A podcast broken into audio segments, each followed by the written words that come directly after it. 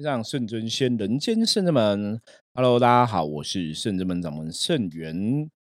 今天我们同龄人看世界，哈，又来跟大家聊什么呢？嗯，在跟大家分享今天的主题之前呢，我们要再次谢谢那个全部支持这个 p a c k a g e 节目的好朋友们，哈，因为。其实蛮开心的，因为今天有听到一个啊，算是我的读者然后他有买这个我们新出版的《象棋占卜秘籍》这本书，然后他有提到说，他其实从之前就有在听我们的 podcast 的，那觉得盛元我分享的一些正能量也蛮不错的。结果我跟大家讲过，我说这是我们一直以来做这个节目最想要达到的哈，因为坦白讲，因为像我们是。然后真实的在哈，就是有一个庙，然后在办事情，嗯，通过神明的降价，通过象棋的占卜，在帮大家解决阴阳两地的一个是非哈，包括像以前早期可能想要伏魔处理卡音的事情啊，处理人家中邪的事情啊，那甚至是。呃，超度冤亲债主啊，超度因果啊，等等的哈，那甚至现在比较多遇到所谓的阴兵阴将的一种干扰，然后有邪神邪法邪术的伤害等等的问题。那一直以来，因为我们都真实在处理这些事情哈，你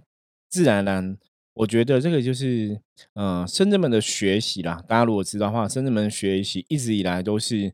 真实的、如实的经历。换句话说，我们就是从真实的你自己经历过的事情，然后处理过的事情，然后办事遇到的一些问题状况，那我们是用什么方法来解决的？最后解决之后的成效怎么样？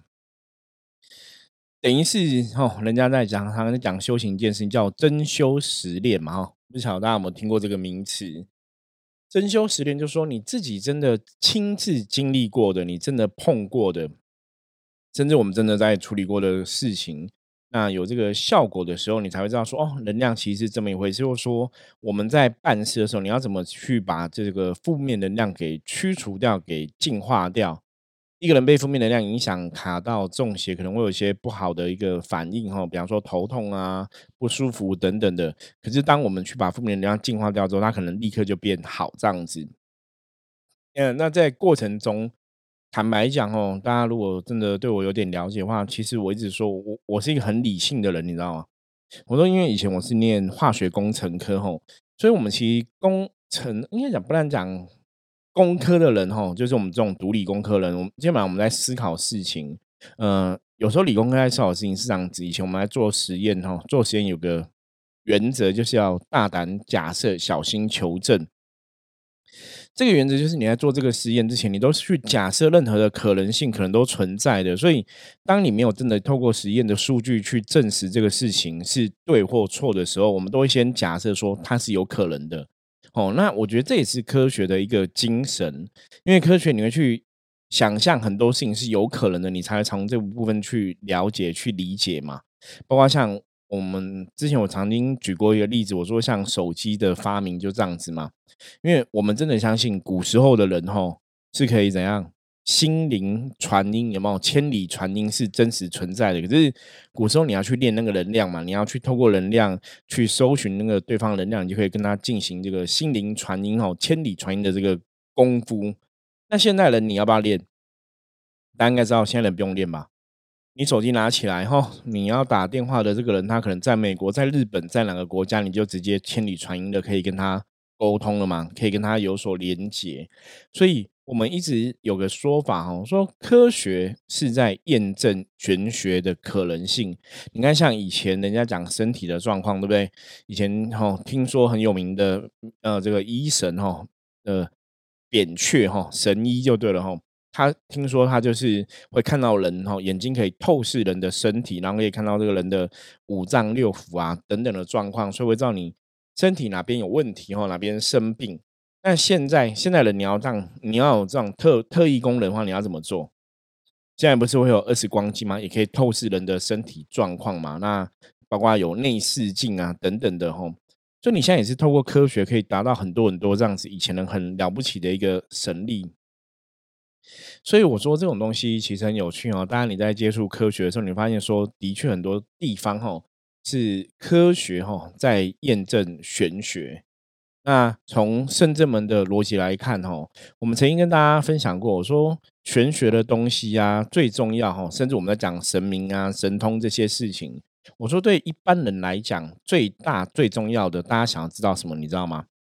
大家只是想知道说，比方说，我今天求神明保佑，求神明帮忙，那神明可不可以让我这个求他保佑帮忙这个事情哦，可以顺利圆满哦，可以如实的实现？就白话讲哦，就是我如果今天求神有效比较重要，那我今天来求神，我是真的很想要去了解神的很多信仰的东西吗？或是很多道理吗？其实事实上我们都知道不是，你知道吗？就包括很多我们真的，你看我们深圳门十五年来的经历，很多人来求神拜佛。他就是有问题来请神明保佑嘛，请神明帮忙，那当这个事情处理好了、解决好了之后，哎，他可能不会再来，你知道吗？这个就是人性啊！我觉得我们在做这个事情，很多时候都这样。比方说，你今天就跟我们一样嘛，我们今天肚子饿想吃饭，你现在可能想要吃卤肉饭，你就会去找一间卤肉饭的餐厅吃完，吃完之后你就不会再去，因为你不肚子好不会饿了嘛，吼。所以我觉得这也是一种人性，基本上就是有问题你才会想到求神拜佛，那没有问题的时候也就不会求神拜佛了，吼。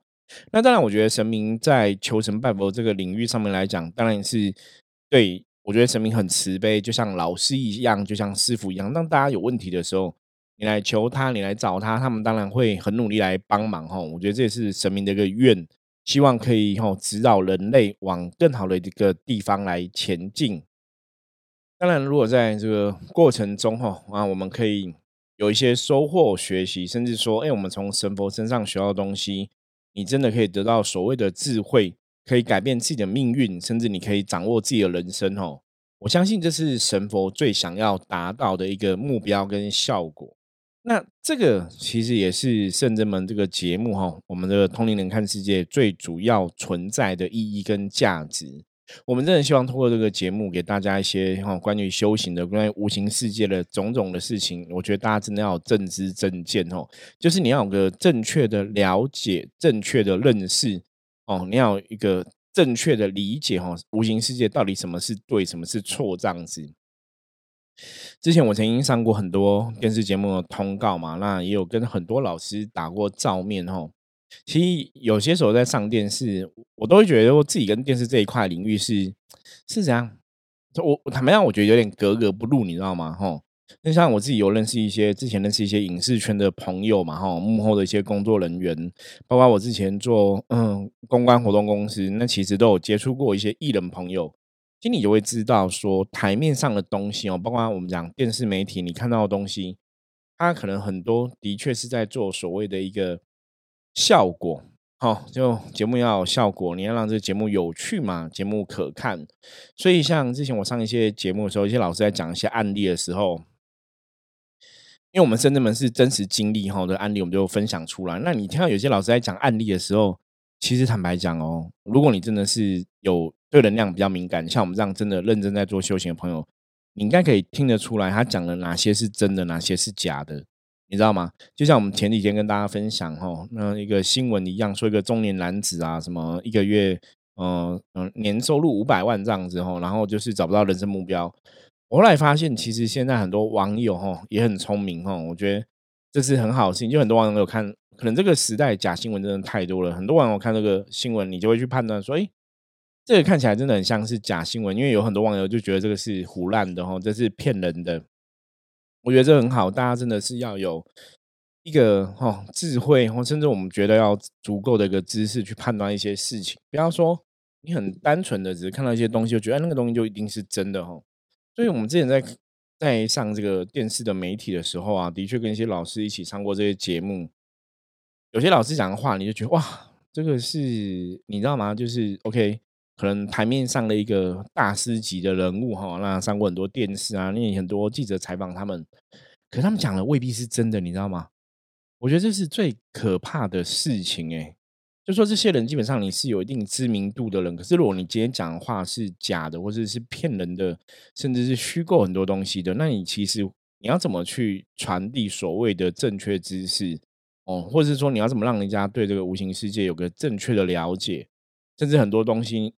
我我我觉得一般的演艺人员呐哈，一般演艺人员通告了艺人、艺人朋友，你就是在做表演嘛，你就是在哈在那个取乐于大众。你说做一些效果，我觉得那很正常哦，因为演艺圈本来就这样子，或是你是媒体人员、媒体工作人员哦，台面上目前的人物，你为了带给大家欢笑啊、欢乐啊，你可能有些东西是比较有我们讲戏剧效果的哈，因为有这样的东西，可能一般民众会比较愿意看。就你做那样的一个陈述，我觉得是 OK 的。可是我觉得，如果你是一个命理命理老师，甚至你是做一个身心灵产业帮助别人的老师，哈，甚至你是一个修行，嗯，我觉得讲更严重，就如果你是一个修行的老师，那很多时候，坦白讲，我觉得那个社会的责任要更大，哈。如果你真的是一个修行的老师，你讲出来的话不是真实的，哈，甚至是。哦，夸大了某些效果，我觉得那个都不是很好的一个事情。因为如果你真的了解能量法则的话，这个世界能量法则是，你只要讲出来的话，你的意念投射出来说出来的东西，它其实都会形成一种能量的残留。不管你愿不愿意，哈，说出来的话，它一定有力量。就像我们之前看嘛，你看很多网络上霸凌的事件，大家在泼那个文，在讲那个话，你说他真的想要对方去死吗？他可能也没有嘛。可是他讲出来的话，哈，写出来文章就会有个意念在里面，那个还是会造成他的伤害，所以这就是能量的世界里面很重要的事情。我们之前跟大家分享很多故事的时候，跟大家讲说，真的以能量的世界角度来看的话，哈，很多时候你讲一个话，有心无心，哦，那个话都会产生它的力量，包括你写出来的文字，你说的，哈，然后你你甚至像有些人艺术家画出来画，哈。这个世界上其实很多东西都会是一个能量的载具，所以之前我跟大家定义嘛，我说说好话、做好事，吼，对别人赞美，吼，跟对别人批判，坦白来讲，对别人赞美真的是比较好，因为你今天我们也讲过很多次，如果你今天你是对的，比方说某某人揍你一拳，吼，然后你被揍了，你很生气，你骂他。以人类角的世界角度来讲，这合情合理合法嘛？对你，你你揍我，我骂你，可能是我很正常的一种情绪的反应。可是比较尴尬，就是当你骂他的时候，虽然你是对的，这还是负能量哈。我们一直以来一直以来都是在讲这个东西，这个东西我大概讲了有几百次了吧？就是即使你是对的，只要你是骂人，还是负能量。所以为什么常讲修行是一个很困难的事情？因为你真的要时时刻刻关注你的状况。很多时候，就算你是对的，你被欺负，你也不能骂了。你知道，这就很伤脑筋喽。就是你如果要做到百分之百的正能量，你其实在很多的负能量都要设法去远离，甚至不要让自己被负能量影响。哦，所以修行真的不容易。哦，那你为什么可以不被负能量影响？我觉得有个最大的重点，哦，也是我们这个节目一直以来秉持的重点，就是你要真的看得懂能量，你要真的了解能量。那你才有办法让自己的生活中真的是远离负能量，然后靠近正能量哦。好，那我们今天哦，前面洋洋洒洒又讲了十几分钟哦，我觉得也是很应该怎么讲？就我觉得很开心啦。每次跟大家分享，呃，我们在修行上面一些所知所见所闻哈，我们的心得啊，然后体会啊，嗯，自己跟大家聊，其实是蛮开心的哈。因为我觉得有很多东西是真的。很希望大家可以跟我们有一个正确的一个想法跟信仰哈，甚至觉甚至是正确的一个认识。那当然讲这些，我我有时候又很怕讲那种是好像比较像是在讲个什么道理啊，或者说一个人生的经验等等的哦。有在讲这种东西，又怕大家会不会觉得，哎，这人是不是讲这个就好像很八股哦，好像是很嗯就是一个生活道理的分享，好像不够不够有趣，你知道吗？所以，我们现在哈要开始来讲个有趣的东西哈。因为在讲这个 p a c k a g e 的时候，我们说每天跟大家分享哦一个同龄人看世界的内容。其实，在这个过程中哈，也是用这样的方式来替我们自己写下日记哈，把我们的生活中经历到的、学习到的哈，来跟大家来分享。所以我今天接着下来，我们就来讲一下故事好了哈。因为我今天看，我现在看很多朋友也是很喜欢讲故事，或是有很多朋友喜欢听故事哈。我们要讲什么故事呢？我们要讲就是这个刚出炉的哈，热腾腾的哈，济公师傅的故事。那济公师傅什么故事呢？哈，大家知道，因为我们深圳门下面是每个礼拜二、每礼拜六都有济公师傅的降价办事。那因为降价办事，我本身就是技工师傅的机身嘛，所以像刚刚前面跟大家讲哈，因为我是一个科学出身的人，所以以前小时候我也不是那种什么看得到、听得到，小时候可能没什么感应。那到后来，真的你感应能力变强了。你开始可以去知道神意了哈。我其实在这个过程中慢慢去理解到底什么是神哈，神仙是怎么样的一个存在，呃，佛跟菩萨是怎么样一个存在，甚至他们的能量是怎么一回事。那跟我们人世间我们要怎么互相来相处，甚至我们要怎么跟这些众神明来学习哈。就在过程中哦，每次神明在讲什么事情的时候，我觉得很有趣，就是你你你好像会有个能量哦，就是我们讲说，如果我们认同有灵魂存在这个东西。那个灵魂就是跳出来看，你会去，你在当下在演绎神明的能量，你在感受神明的能量，甚至你在当下跟神明哦频率达到一种共振的时候，其实神在讲什么？一方面哈同步哈，我们一方面在感受神在讲什么，一方面在同步翻译，一方面我们也在学习哦。我觉得这是我们这种所谓的灵机啊哈，因为跟神明通灵的一个状态哈。跟一般鸡童比较大的不同，因为以前传统的时候，有些时候鸡童是没办法知道神明在讲什么，因为他是把肉体借给神来使用。那像我们灵机的话，比较像是我把我的灵魂能量调频跟神调到一个同频哦，只是那个同频的状况很好的话，你等于是同时间在翻译演绎神的能量状况，所以你看起来就是我们是一个同步的画面。所以在过程中，我们在同步的时候，其实你也会知道神明在讲什么，或是神明讲这个的道理是什么。所以，像每次我在接神的过程中，我都还是觉得它是一个非常神奇、哈非常特别而且非常有意思的一个过程。因为你回到人的理性，我们的理性，我们怎么会去知道别人的发生以前前世今生发生什么样的事情？你一定不会知道嘛，因为我们就是人嘛，我们不会去感感受很多东西。何尽当当一个众生来询问事情的时候，询问济公师傅的事情，尤其像最近有时候济公师傅在处理那种冤亲债主啊一些因果的问题的时候，哎，他真的就会去跟你讲以前发生什么样的事情，所以原因是什么哦，然后为什么有这样的状况？那以前我讲我讲过，说关于前世今生、关于冤亲债主这种事情啊，通常来讲，如果是真的你自己经历过的，我们讲走过会留下痕迹，你知道吗？所以你自己经历过的，现在金工师傅在讲的话，你一定会对这个故事，对一些东西是有感觉的哦，你一定会有感觉的。好，所以我们后来就今天就来了一个朋友哈，来一个朋友，一个女生这样子。那她就是说哈，她可能在呃占卜过程中发现哈，我们发现她有些因果的问题哈，有一些因果的是非纠缠，所以她的人生的运势好像都没有那么顺利。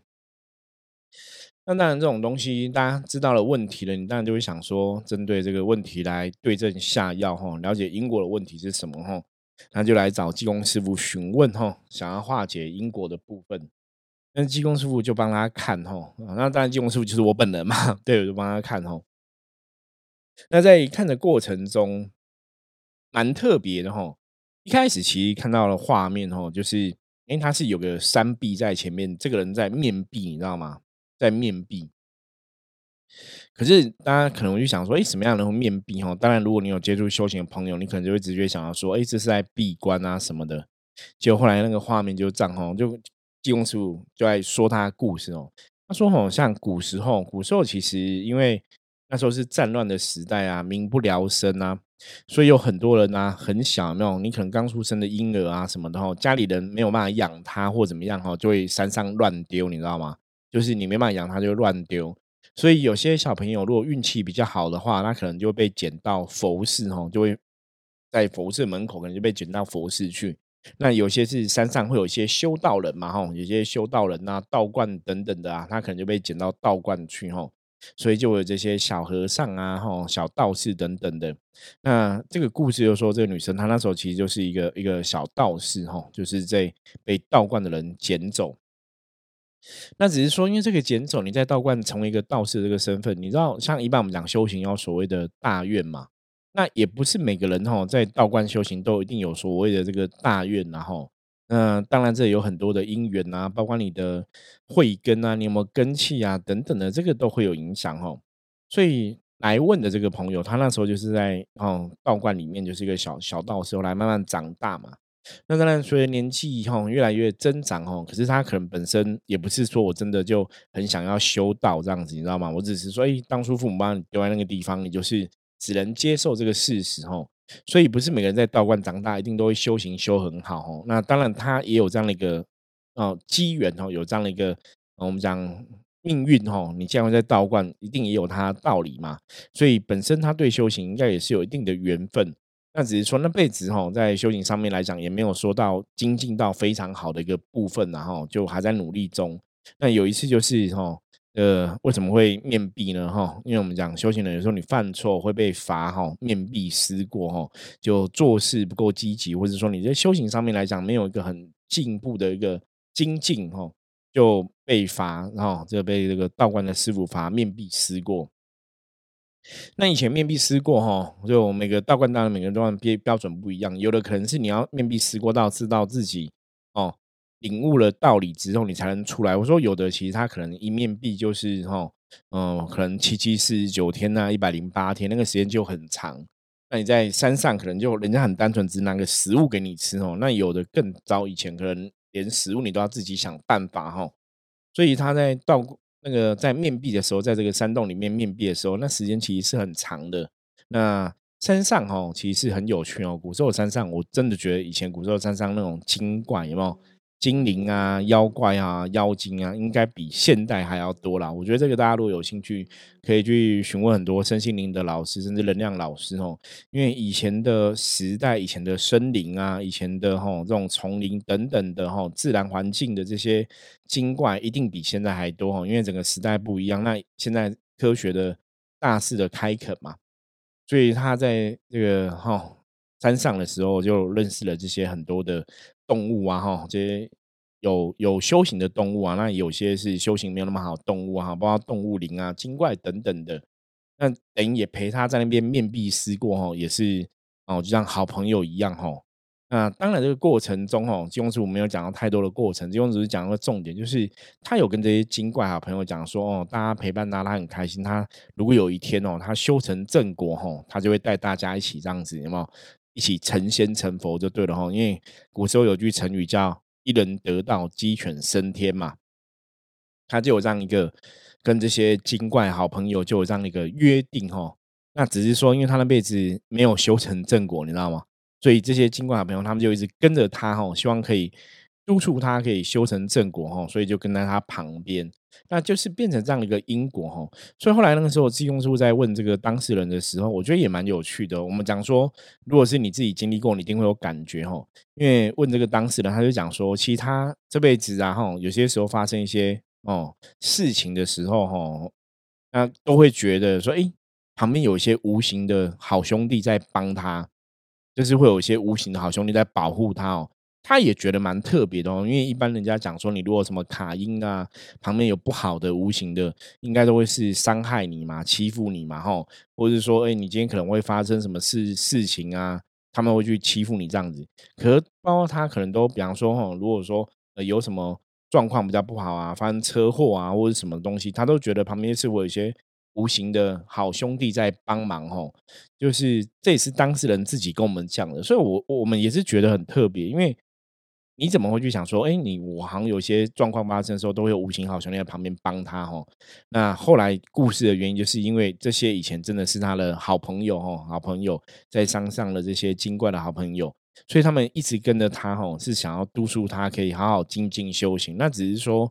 那时候没有精进修行嘛，所以后来也没有一个真的修成所谓的正果嘛。那济公师傅处理的方法，哈，圣人们的，我觉得圣人们神一直都很慈悲，应该这样讲。我相信大多数的神都很慈悲啦，那只是说圣人们神有时候在做法上面来讲，又会有一个，呃，你真的觉得就是圣人们神就是广开大道，方便之门，哈，对，这可能真的跟圣人们主神是千手观音，哈，观音菩萨很有关系，就是寻声救苦，有求必应。所以后来我们谈判的方式，哦，大概就是。让这些哈，就跟着他旁边的这些动物灵啊、精怪等等的哈，可以留在深圳门哈，一起来修行，让让这个当事人哈，让济公师傅以后有机会慢慢哈，或许他哈督促他修行，然后大家不要先在旁边跟着他这样子哦，因为你跟旁边一直跟他，你希望他往前进，他可能都还是没有达到那个效果嘛。那我们现在可能有一个机缘，大家嗯来到现代了，已经经过这么久的时间来到现代了，那不如就留在圣人门哦，跟圣人门的观世音菩萨、地藏菩萨跟这些众神哦，然后跟着济公师傅啊吼，这样来学习跟修行，可能也是一个不错的方法哦。那毕竟阴阳是不一样的吼，就像。那你要说阴阳不一样，一般像我们讲阴阳不一样，是说你今天这个人可能卡阴，你卡了很多鬼，所以造成运势不好。那还有一种状况哦，你你卡很多这些好好精怪，为什么运势不好？那个其实就是能量的法则。能量法则在讲什么？就是你背不起来。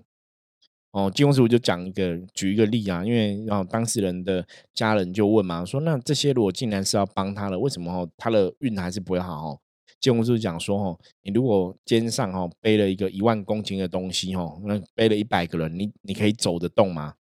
你走不动吗？那为什么用这样的道理来举例？这个就是能量的法则哦。包括如果大家是，如果你有做到一些命理师的朋友，你会知道，像我们在命理这个行业认知，就是你说八字哦，一般我们讲八命运都会讲到人的八字。你说八字怎么影响？其实你真的去问那种很厉害的八字老师。”他跟你讲说，八字的确是有它的一个哦存在的一个意义哈，它的确有它这个能量的一个形数的道理在哦，所以包括像我们讲公司哦，比方说有些人命中就是可以当公司老板，他好像当公司老板就 OK；有些人就是没办法当公司老板，他就不能当公司老老板哦。那当然，如果我们不要用八字来讲如果以生人们说法，我们都说什么能量。如果你的命运，你的你背得起来这个公司哦，你当老板是很好的。可是你的命运，你的能量是背不起来公司的哦，你背了一个公司，其实反而会不理想哦。所以这个是有个能量的法则。那能量法则讲到能量，我觉得大家就一定要想到一个重点，能量就是在讲平衡哦。像我们太极的道理，阴跟阳哦，永远在讲阴阳的平衡哦。能量世界一定是平衡。所以像我刚刚你讲，如果一个人背背上背了一万公斤，背了好几百公斤，他就是能量不平衡嘛。所以能量不平衡的结果就是你会吸引到能量不平衡的结果，所以运势会好吗？当然不会好哈。那个就是一个能量不好的状况。所以后来哈，我觉得，嗯，金光师傅就这样处理嘛，就让这些哈精怪可以留在圣人门修修行。我觉得这是一个非常好的一个做法。可是这个故事，我们今天来跟大家分享。一个当然也是，我觉得哎，深圳们我们可以自己记录哈。第二个是我们真的在很多的因果里面哈，我觉得就算比较特别的一个因果。